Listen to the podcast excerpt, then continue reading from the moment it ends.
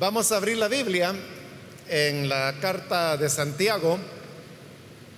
Busquemos el capítulo número 4. Es el capítulo donde nos encontramos actualmente en el estudio de la carta de Santiago. Amén. Si lo tiene listo, leamos en Santiago capítulo 4 versículo 4 en adelante, o almas adúlteras, ¿no sabéis que la amistad del mundo es enemistad contra Dios? Cualquiera pues que quiera ser amigo del mundo, se constituye enemigo de Dios. ¿O pensáis que la escritura dice en vano, el espíritu que Él ha hecho morar en nosotros nos anhela celosamente, pero Él da mayor gracia. Por esto dice, Dios resiste a los soberbios y da gracia a los humildes. Solamente eso leemos. Hermanos, pueden tomar sus asientos, por favor.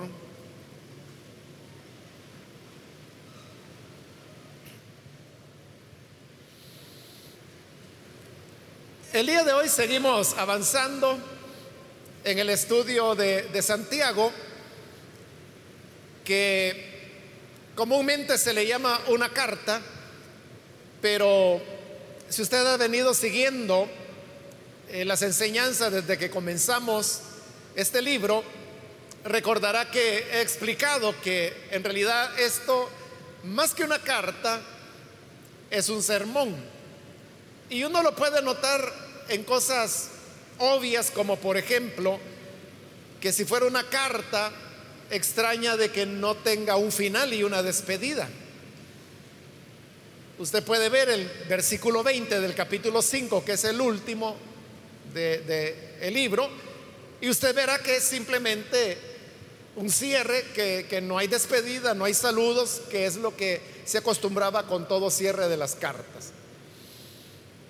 Y aparte de eso, también pues hay otras razones como el versículo 4, donde hemos iniciado la lectura hoy, donde usted puede ver que lo que hay allí es una exhortación.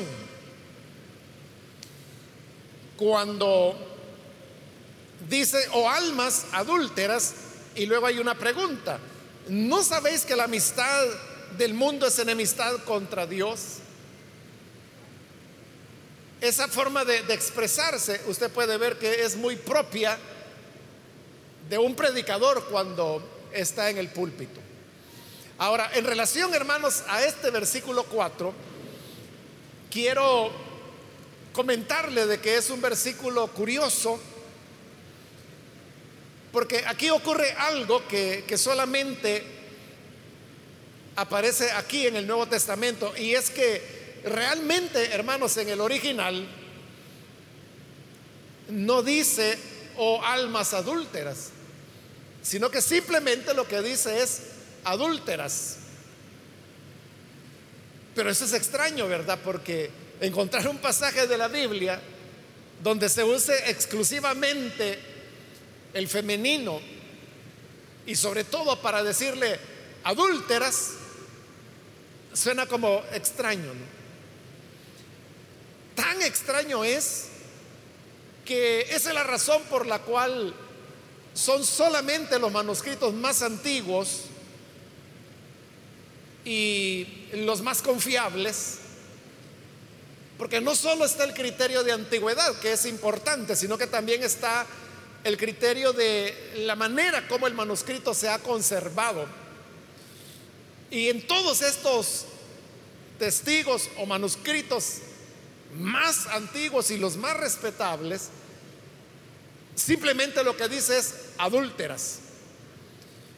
Pero esto es tan extraño que los mismos copistas, en el proceso de ir copiando las escrituras una y otra vez, y esto lo hacían hermano porque inicialmente los manuscritos estaban en, en papiro. Y el papiro es un material que no, no puede ser preservado mucho tiempo. Puede durar años, pero cuando hablo años, no muchos años. Y el ambiente, el uso los iba deteriorando, de tal manera que el uso de un manuscrito, fuera de lo que fuera, hacía que el documento fuera poco a poco deteriorándose. Y cuando ya el documento se iba deteriorando, era el momento de hacer una nueva copia. Y ahí es donde entraba el papel de, de los copistas. Pero estos copistas cuando llegaban a este, lo que hoy es el versículo 4 del capítulo 4, y encontraban la expresión adúlteras, sin ninguna referencia al hombre, les parecía extraño. Y así es como ellos comenzaron a introducir eh, algunos elementos que trataban de corregir lo que a ellos les parecía, tal vez no un error, pero lo que estoy diciendo, muy extraño. Y así es como algunos manuscritos se les comenzó a añadir la expresión adúlteros, de manera que dice adúlteros y adúlteras. Y las copias continuaron así hasta llegar al presente. Esa, hermanos, es la razón por la cual, si usted busca este versículo en cualquier otra traducción de la Biblia que usted quiera, usted va a encontrar que cada una la traduce a su manera. Casiodoro de Reina la tradujo así como la estamos leyendo acá, o almas adúlteras. Pero por ejemplo, si usted consulta la NBI, lo que dice es gente adúltera. Y así usted puede buscar tanta traducción buena que hay como la Biblia de Jerusalén, la Biblia latinoamericana, la Biblia de las Américas, la nueva versión internacional, aunque esta es una versión o una traducción que en el lenguaje de, de los traductores le llaman para nuevos lectores, es decir, para personas que no están familiarizados con el lenguaje bíblico. Pero en cada una de estas traducciones y otras que no he mencionado, como la Nacarcolunga, la Bober Cantera, la de Straubinger, si usted las busca, usted verá que cada uno traduce de manera diferente. Y, y será bien extraño que usted pueda encontrar un pasaje donde diga como el original dice, que simplemente adúlteras. Yo, hermanos, para serle honesto, no me he tomado la tarea de revisar todas las traducciones, pero sí estoy seguro y le puedo decir que en la que se llama la Biblia textual, que es una traducción también, pero se le llama textual porque casi va traduciendo palabra a palabra lo que la escritura dice tanto en el Antiguo como en el Nuevo Testamento. Y al llegar a este versículo, e, es así, mire, es una traducción al español y que dice adúlteras, que es lo que dice el original. Esa, le digo, está en la Biblia textual, si usted le interesa, o incluso si quiere comprar esa traducción, que, que no se haya con facilidad, pero de vez en cuando viene a nuestro país. Entonces, vamos al tema de que, ¿a qué se refería Santiago cuando simplemente hablaba de adúlteras? Hay varias teorías que se han hecho, hermanos, para tratar de entender por qué solo se está refiriendo a mujeres adúlteras y no se refiere a los hombres. Una es de que realmente es así como se escribió, ¿verdad? De que habían casos de mujeres adúlteras dentro de las congregaciones o sinagogas, como la llama Santiago, y que por eso se dirige a estas mujeres llamándoles la atención y diciéndoles adúlteras. Es decir, estaríamos hablando de mujeres que habían caído en el pecado del adulterio. Pero esta interpretación no hace mucha justicia porque cuando uno sigue leyendo el versículo 4, enseguida Santiago introduce el tema de la amistad con el mundo. Entonces, cuando ya introduce el tema de la amistad con el mundo, entonces uno entiende que el adulterio del que ha estado hablando no es un adulterio, el acto en sí del adulterio, sino que se está refiriendo a un adulterio, pero de tipo espiritual, que por ejemplo es un tema muy repetido en el Antiguo Testamento. Ahora, entonces, si está hablando de adulterio espiritual, como parece indicarlo el versículo, entonces, ¿por qué razón lo hacen femenino? Y aquí es donde entra otra explicación. Y esta otra explicación es que en el Antiguo Testamento el pueblo de Israel era presentado como la, esposa de Dios. Y es un tema que, que de alguna manera Pablo retoma y ya lo introduce al Nuevo Testamento cuando presenta a la iglesia como la novia del Cordero. Así como en el antiguo pacto Israel era la esposa del Padre, en el Nuevo Testamento la iglesia es la novia del Cordero. Entonces, por ser el pueblo de Israel la esposa de Dios, por eso es que se le está dando un apelativo femenino. En ese sentido, cuando dice adúlteras, sería una referencia al hecho de que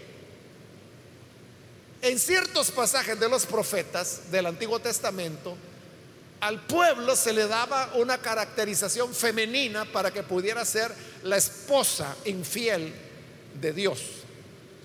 Esa, por ejemplo, sería otra explicación. Y usted ve de que ahí como que queda algo flojo, ¿verdad? Uno, uno entiende estas razones que he estado explicando, pero uno todavía queda ahí como como que no le satisface mucho la explicación, ¿verdad? Pero son las probabilidades que uno puede manejar. Entonces, probablemente, hermanos, en el futuro, en la medida que se van desarrollando las nuevas ciencias que se utilizan para la interpretación de las escrituras, como por ejemplo la sociología,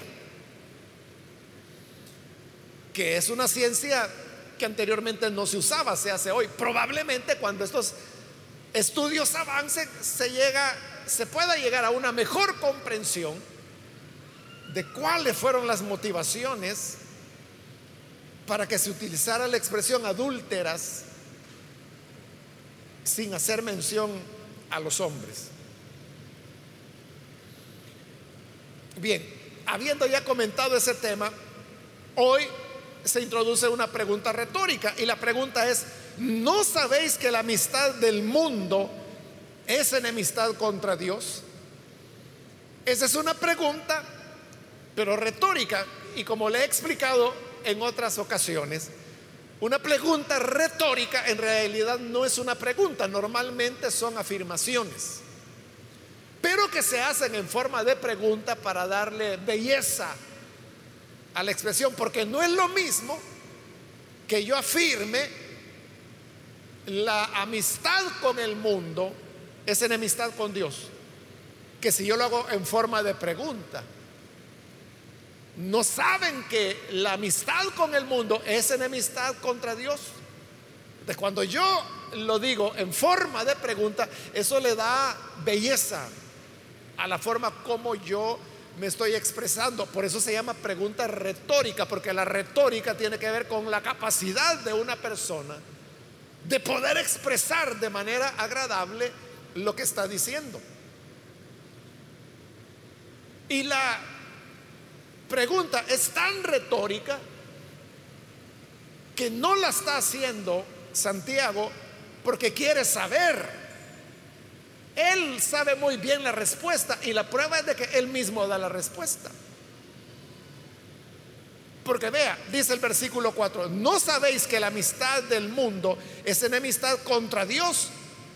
Cualquiera pues que quiera ser amigo del mundo se constituye en enemigo de Dios. Hoy está afirmando, es decir, está dando la respuesta.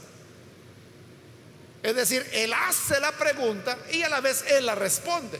Pero si él la responde es porque sí sabía cuál era la respuesta. Entonces, si sabía la, la respuesta, ¿por qué pregunta? Porque es una pregunta retórica únicamente. No es que él no supiera la respuesta. Bien, el hecho es de que ahora tenemos ahí una afirmación. Y es de que si nos hacemos amigos del mundo, entonces nos vamos a convertir en enemigos de Dios. Pero ¿qué significa esto de hacerse amigo del mundo? El mundo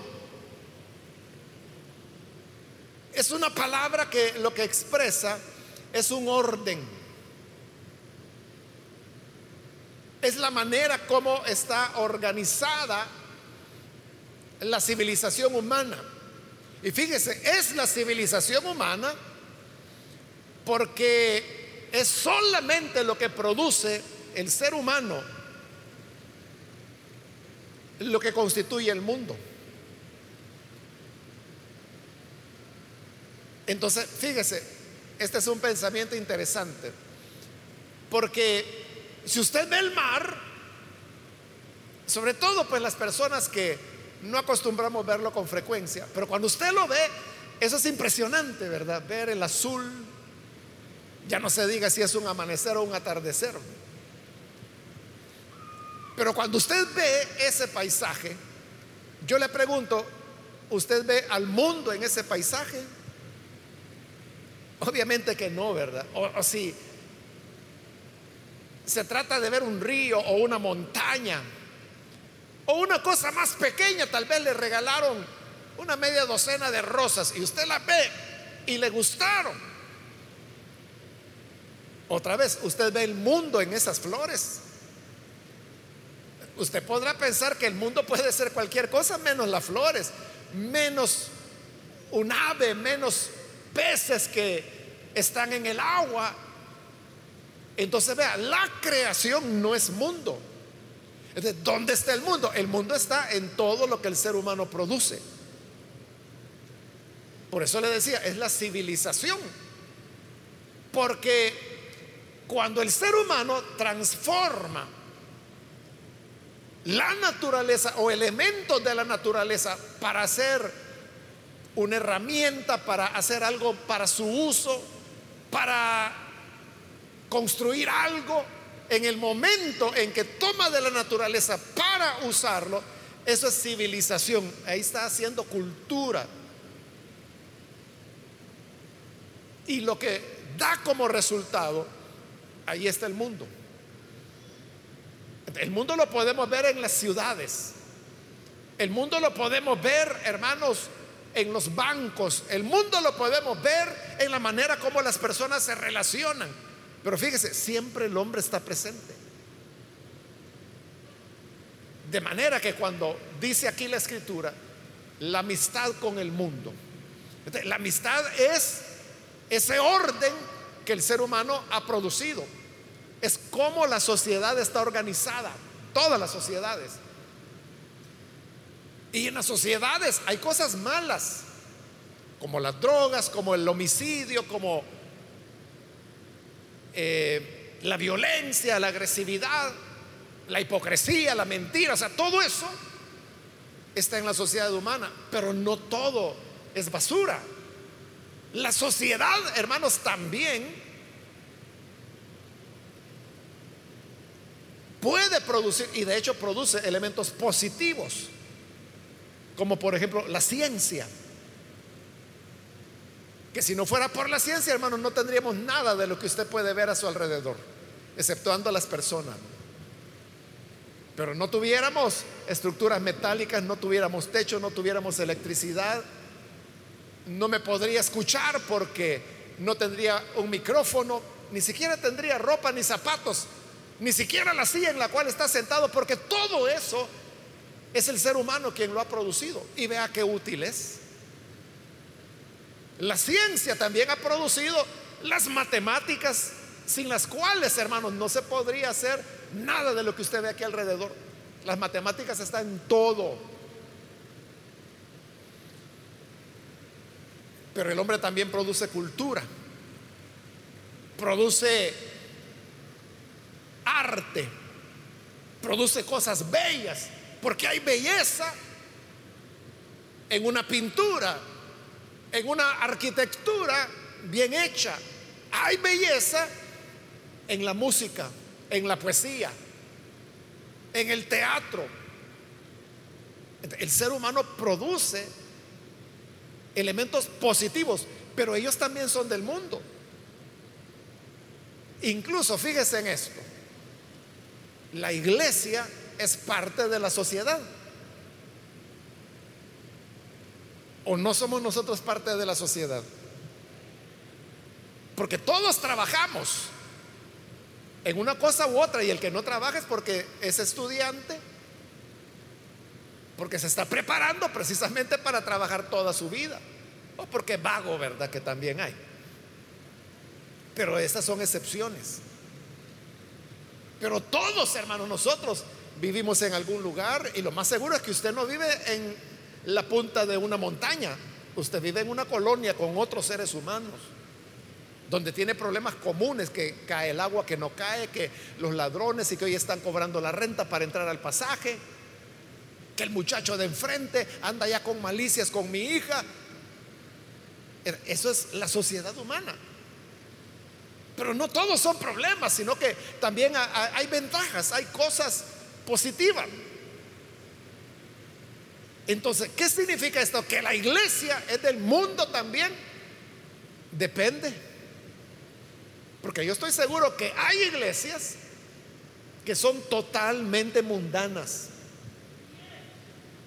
Y con eso no me estoy refiriendo, hermanos, a cosas externas, que es a lo que normalmente le ponemos atención, sino que algo mucho más profundo. Y es el tema de los valores que es lo que Santiago está hablando aquí. Y hay iglesias que están en el mundo, pero no son del mundo, como dijo el Señor, sino que están marcando una diferencia. aunque nosotros estemos en el mismo Soyapango y compartamos con este municipio los problemas del agua, los problemas de electricidad, los problemas de seguridad, y las cosas buenas también que el municipio pueda tener. Eso no nos hace ni del mundo ni de Dios. Lo que establecerá la diferencia es lo que Santiago está diciendo aquí, que si somos amigos del mundo, pero ¿qué es ser amigo del mundo? Por eso le estoy explicando qué es el mundo. El mundo es un sistema de valores en el mundo lo que predomina es el mal corazón. En el mundo lo que predomina es el deseo de venganza, por ejemplo. O sea, ahí está la gente que se quiere desquitar. Es que solo estoy esperando que este fulano me haga algo y ya va a ver. O quizás ya se lo hizo, ¿verdad? Y cuando usted viene y se venga, entonces alguien le puede preguntar, mire, ¿y por qué está haciendo eso? Que no ve que es incorrecto.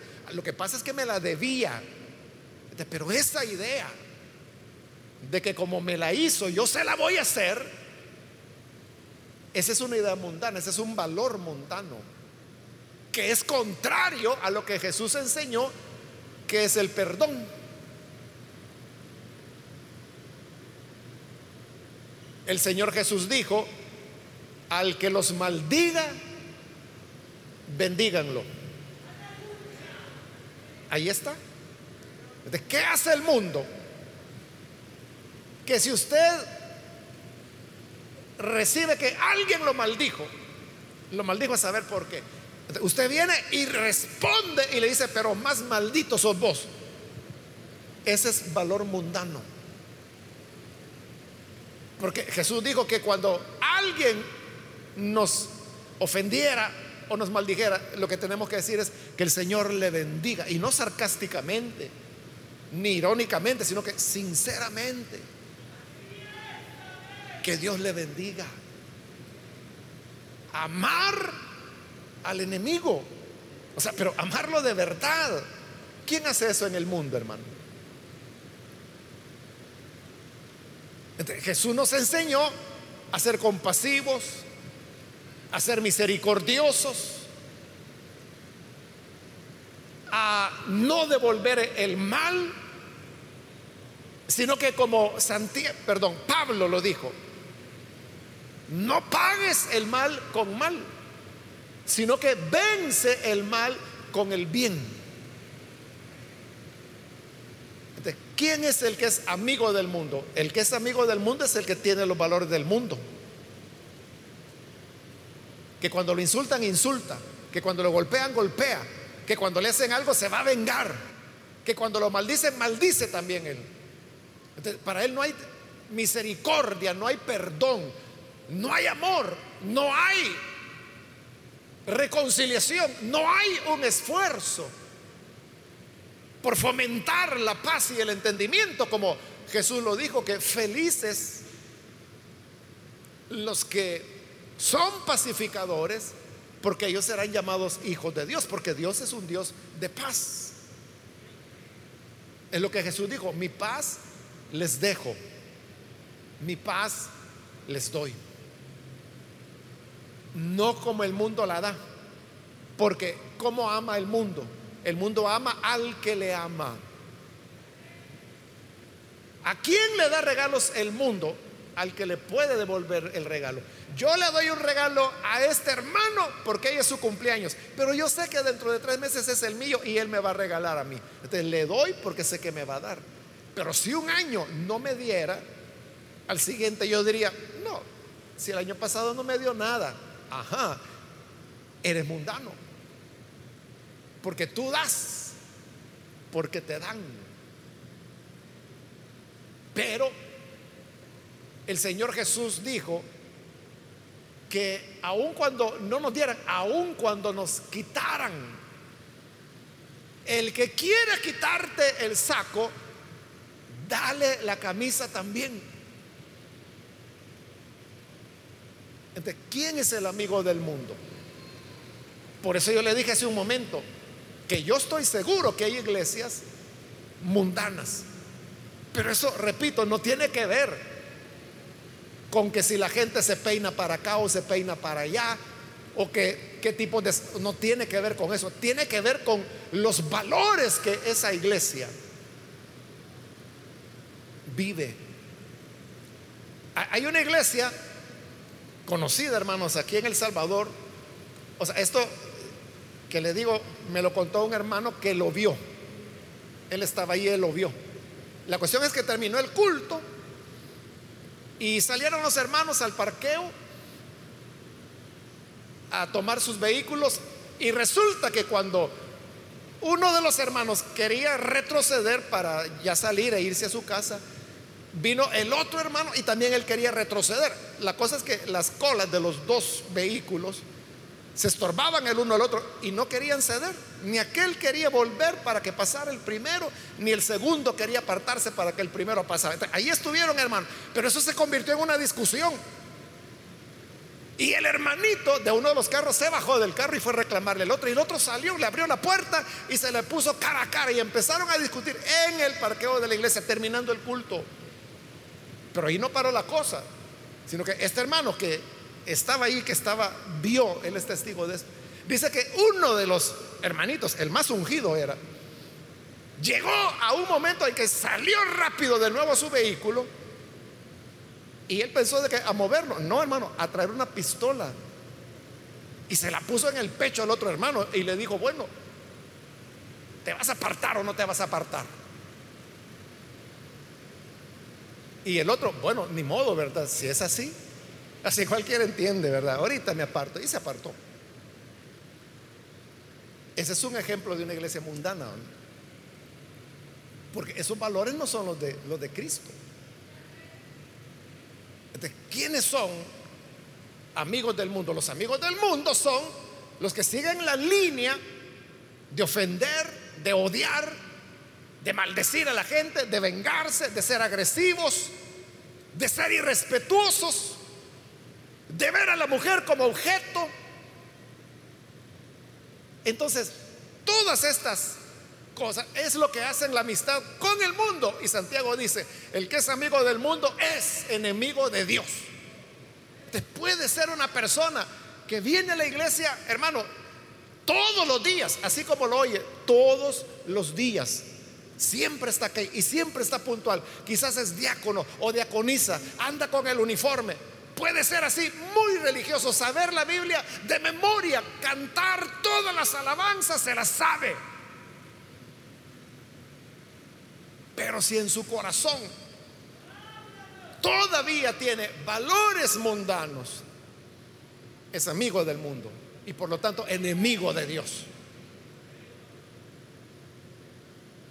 A eso se está llamando la atención, de que nadie puede ser amigo del mundo y al mismo tiempo ser amigo de Dios. No se puede, tienes que escoger. O eres amigo de Dios y enemigo del mundo.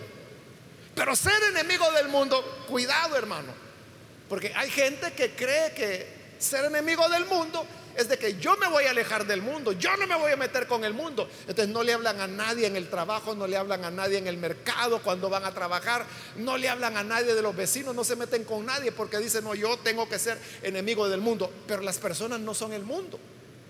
Hay personas mundanas, pero las personas no es el mundo, las personas es nuestro campo de misión. Es la gente a la cual tenemos que ganar. No se trata de alejarse de las personas. Se trata de que en nuestro corazón no tengamos los valores del mundo. Por eso ve a Jesús. Jesús es nuestro modelo, ¿verdad?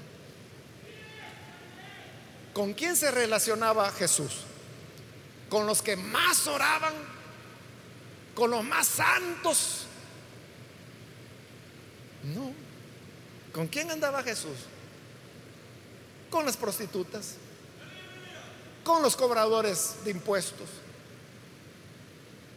con la gente de mala fama, con aquella mujer de la cual él le sacó siete demonios. Imagínense cómo era esa mujer de tremenda.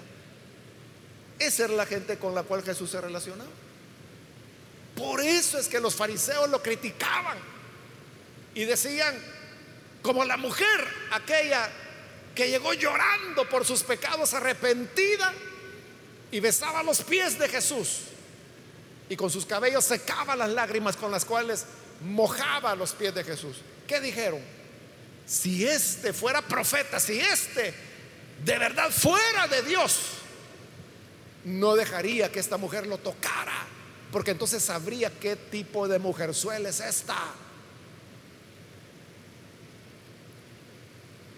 Pero Jesús sí sabía qué tipo de mujerzuela era. Y lo que Jesús también sabía es que la mujer estaba arrepentida. Jesús nunca se apartó del mundo. Él anduvo en el mundo y no solo en el mundo, en la escoria del mundo. Porque de ahí sacó a sus discípulos y a sus discípulas.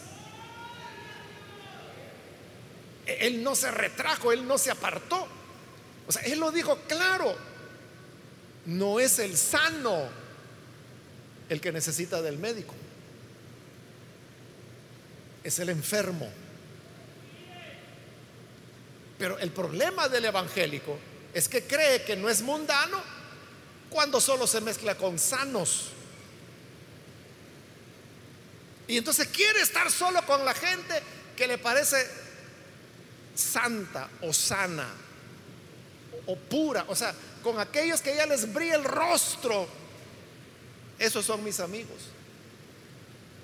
Pero la luz no se necesita donde ya hay luz. La luz se necesita en medio de las tinieblas.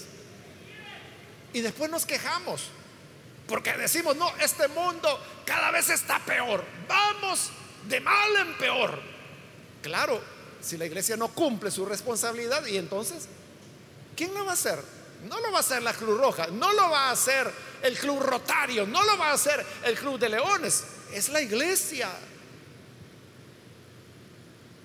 a la que le corresponde. Por eso es que Jesús dijo en su oración, allá en Juan 17, Padre le dijo, no te pido que los quites del mundo. Fíjese la oración de Jesús. No te pido que los quites del mundo. Esa oración es la contraria de la que usted ora, ¿verdad?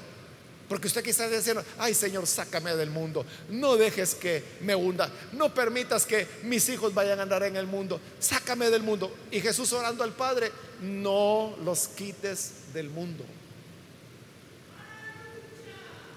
Si no, guárdalos del mal. Esa es la clave para ser amigo de Dios. Y es de que uno no solo puede, debe debe inmiscuirse con el mundo. Debe entrar, hermano, en, todas las áreas de la sociedad, porque dijimos que ese es el mundo, la civilización humana. El cristiano debe entrar.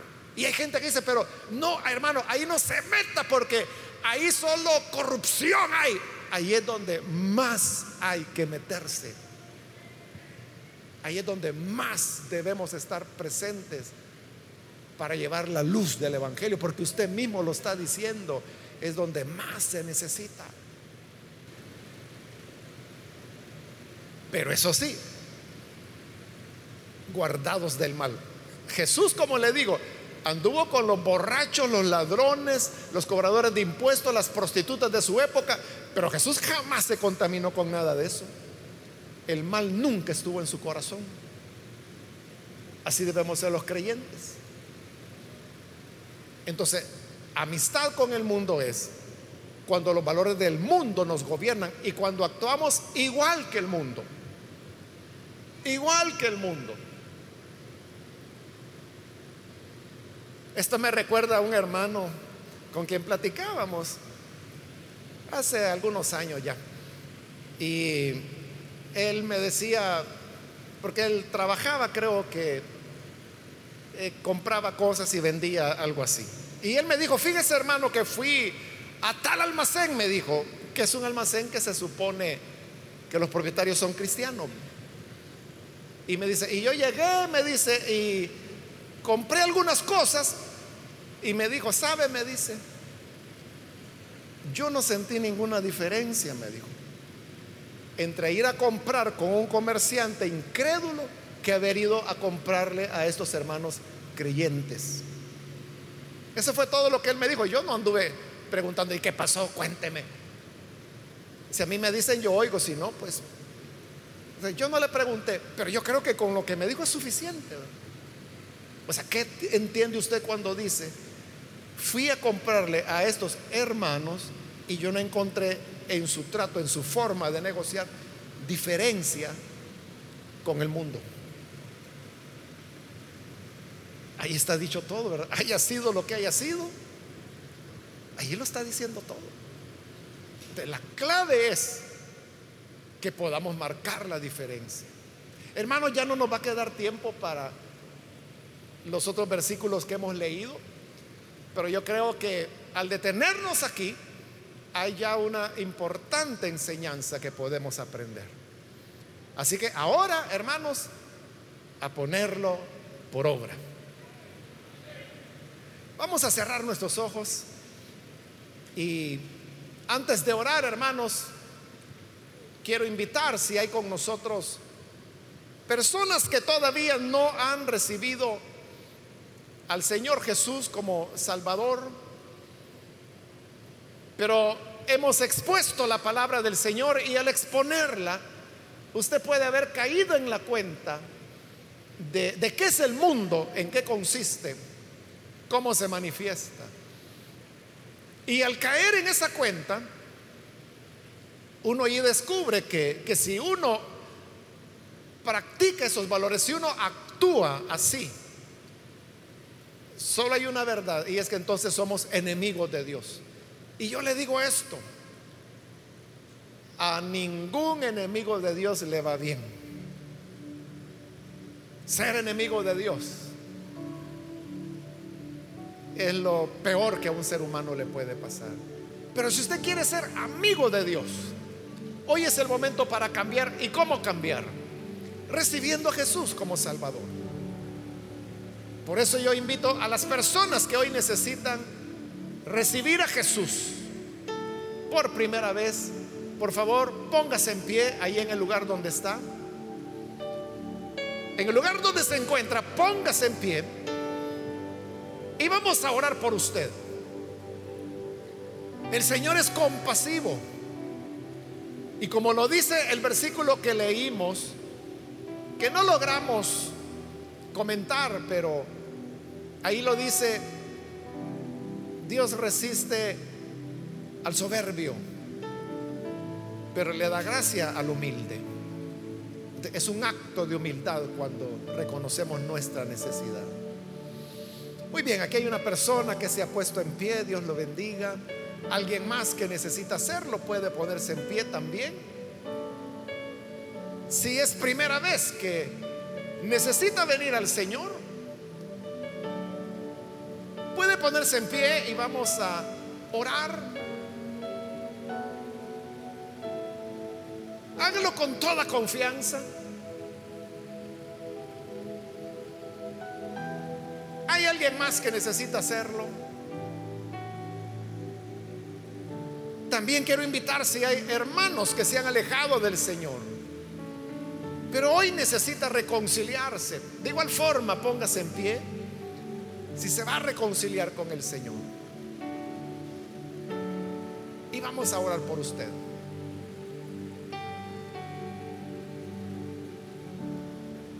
¿Hay alguna persona? ¿Algún hermano? que se enemistó con Dios, pero hoy quiere amistarse con Dios. En eso consiste la reconciliación. ¿Quiere reconciliarse? Póngase en pie. Y esta fue ya la última invitación que hice.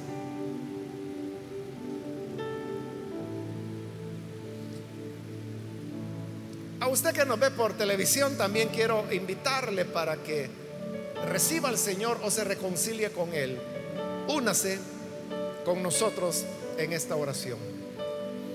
Señor, gracias por tu palabra, porque ella nos ilumina, nos orienta y nos enseña lo que significa tener amistad con el mundo.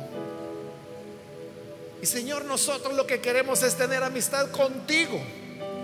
Y por eso te pedimos por las personas que hoy se entregan a ti o se reconcilian para que tú les perdones, que tu sangre preciosa les limpie de pecado y puedan permanecer cada día sirviéndote y amándote.